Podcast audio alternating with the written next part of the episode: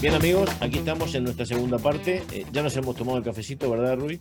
Eso es. Eh, ya estamos preparados y como habíamos dicho, vamos a hablar por arriba y vamos a hacer algunos comentarios sobre CRMs. ¿Ok? Vale. Eh, Rui había comentado el tema, había dicho una cosa para mí muy importante, una frase importantísima que me quedó grabada y es, email is not a platform. Efectivamente es verdad. hay muchísimo más que eso muchas veces caemos incluso en el, en el, quizá en el error o es falta de escucha de las necesidades a veces de nuestros clientes, de pensar que por querer eh, eh, ofrecer nuestra plataforma más preferida o lo que consideramos que es lo mejor para el cliente, es el momento ese para el cliente de hacer ese tipo de cambios y lo metemos en un problema eh, traumático en algunos casos. O no, habrá de todos los casos, pero hablemos un poquito con Rui sobre este tema. ¿Qué experiencias has tenido relacionado con este tema? Bueno, lo que eh, eh, de, como he dicho anteriormente, nosotros tenemos una regla interna que es eh, nunca ofertar o, de, tener una de sugerencia de otra plataforma que no sea únicamente las únicas alturas que vamos a sugerir otras es cuando eh, existe efectivamente una necesidad del cliente de, de, hacer algo, como por ejemplo una automación, y la plataforma todavía no lo eh, permite. Eh, y, y, mismo en esos casos, por ejemplo, intentamos de tener otras plataformas que, que, se pueden conectar a través de API o lo que sea, para que el cliente no uh, cambie de la plataforma. Hay muchos uh, motivos para que no, uh, no es una buena idea, de, cambiar completamente de plataformas. Una de ellas es el tema de los datos. Hay muchos datos que cuando vas a migrar de plataforma lo vas a de perder de, completamente. Una cosa, por ejemplo, de cuando vas a cambiar de email marketing, eh, de plataforma de email marketing, vas a cambiar todo lo que es de listado, eh, claro que tienes eh, de columnas y todo lo demás, pero hay mucha información, como por ejemplo de actividad, las personas que han, que han clicado en algunos mensajes y todo lo demás que puedes después segmentar y, y no lo vas a poder hacer cuando lo migras, porque hay mucha información que se va a quedar en la plataforma anterior. Y entonces, eso es un, coste que muchas veces las empresas no lo contabilizan, que es todos los datos de, de history que tienes de todos esos datos y después que vas a migrar y vas a perder mucho. Otra, otra cosa es del tiempo de adaptación de su equipo, porque tienes que entrenar todas las personas para que entiendan el workflow.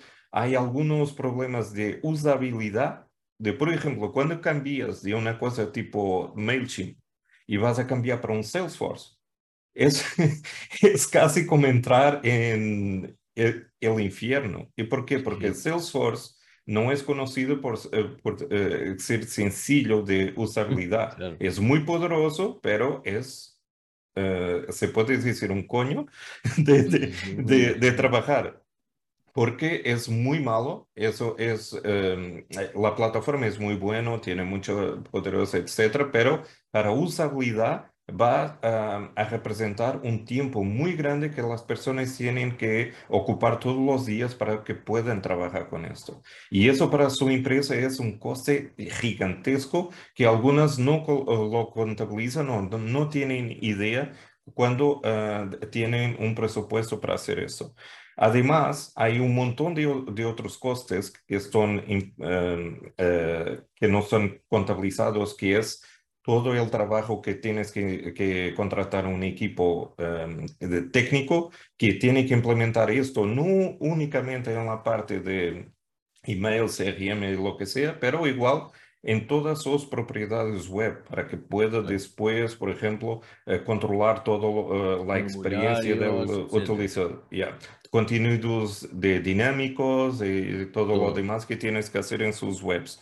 Así que hay que entender, y, por eso es que es importante de consultar con personas que son eh, profesionales en eso, que ya saben todo lo que viene por detrás. No es apenas de tener la capacidad de hacer esto, e, esta eh, activación o es esta táctica de, de marketing, pero igual todo lo que tiene por, por detrás, lo que es demandado de, de sus de colaboradores. Entonces, lo que digo es que, por ejemplo, en estos cambios hay el coste de los datos que se van a perder, hay el coste de, por ejemplo, de, de, eh, de time to market, es, por ejemplo, quieres lanzar las cosas y no puedes porque vas a tardar uno o dos meses a hacerlo, a hacer todo. Después hay el tiempo de warm-up, de preparar todas las herramientas para que después van efectivamente a, tener buenos resultados y todo lo demás.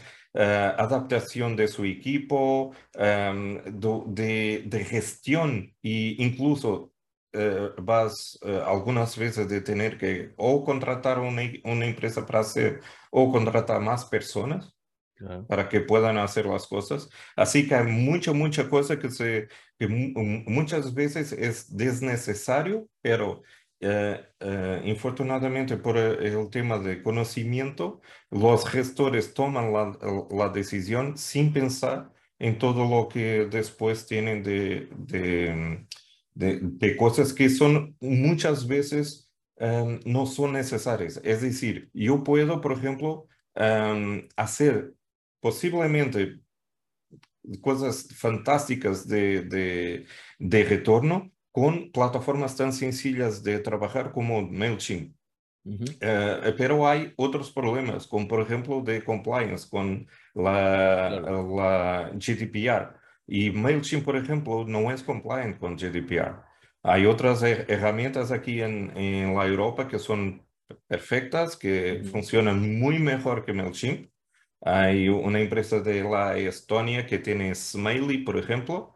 Eh, es una plataforma que permite hacer todo lo que hace MailChimp y eh, todas las funciones sin tener, eh, sin tener de pagar más. Es decir, lo, lo fee que pagas eh, te permite hacer las cosas que, por ejemplo, en MailChimp te, te, eh, pone más un coste, como por ejemplo de automación, landing pages y todo lo demás, y la otra te permite. Eh, hay una de, de Sensor Pro, por ejemplo, que es también una herramienta que te permite hacer cosas fantásticas de automación, pero está con servidores en, en, la Europa que tienen sus bases de datos en Europa que cumplen los reglamentos y los ISOs de, de, reglamento de, de y, y, entonces esos son alternativas que tienes en la Europa. Y entonces hay, hay, hay ese tema de compliance. Y es una cosa es que ¿eh? es muy muy importante. Y también la privacidad de los utilizadores porque es una cosa que necesitas de cuidar mucho si tienes eso eh, como las bases de tu marca, es necesario que realmente que protejas tus eh, usuarios. Y ahora más que nada, el email es, tan importante por el tema de, de first party data. Es una cosa que necesitas, es ahora mismo un activo. Cuanto más utilizadores de, de email eh, que tengas, más valiosa es tu empresa ahora mismo. ¿Y, por qué? Porque estamos entrando en un mundo de cookies donde eh, no vamos a tener eh, otros tipos de tracking que puedas, por ejemplo, hacer para que puedas controlar o de alguna forma enviar información relevante a, a, tus usuarios. Entonces tienes que recoger a, a a los datos que tienes de, de primera, de permisión directa entre el usuario y, y, y, tu marca.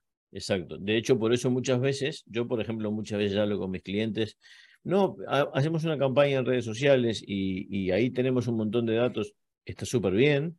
De hecho, antes era mejor, porque ahora, por ejemplo, hacer una campaña en Facebook eh, está cada vez más caro y los resultados son cada vez peores.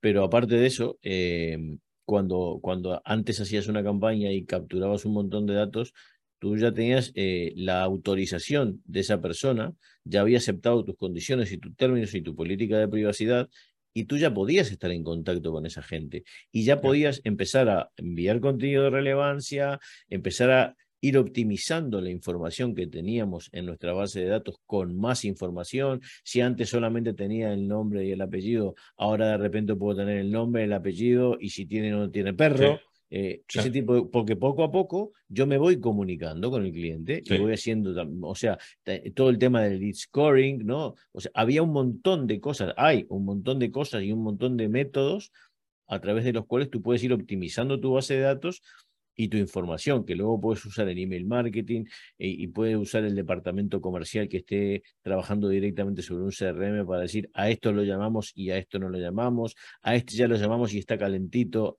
este no toda esta información que extraímos un día hace mucho, de, repente, de, haciendo, o sea, con, las cookies y con los pixels y con todo, y que en un futuro cada vez estará más complicado. ¿no? Entonces, cuanto más información tengamos hoy.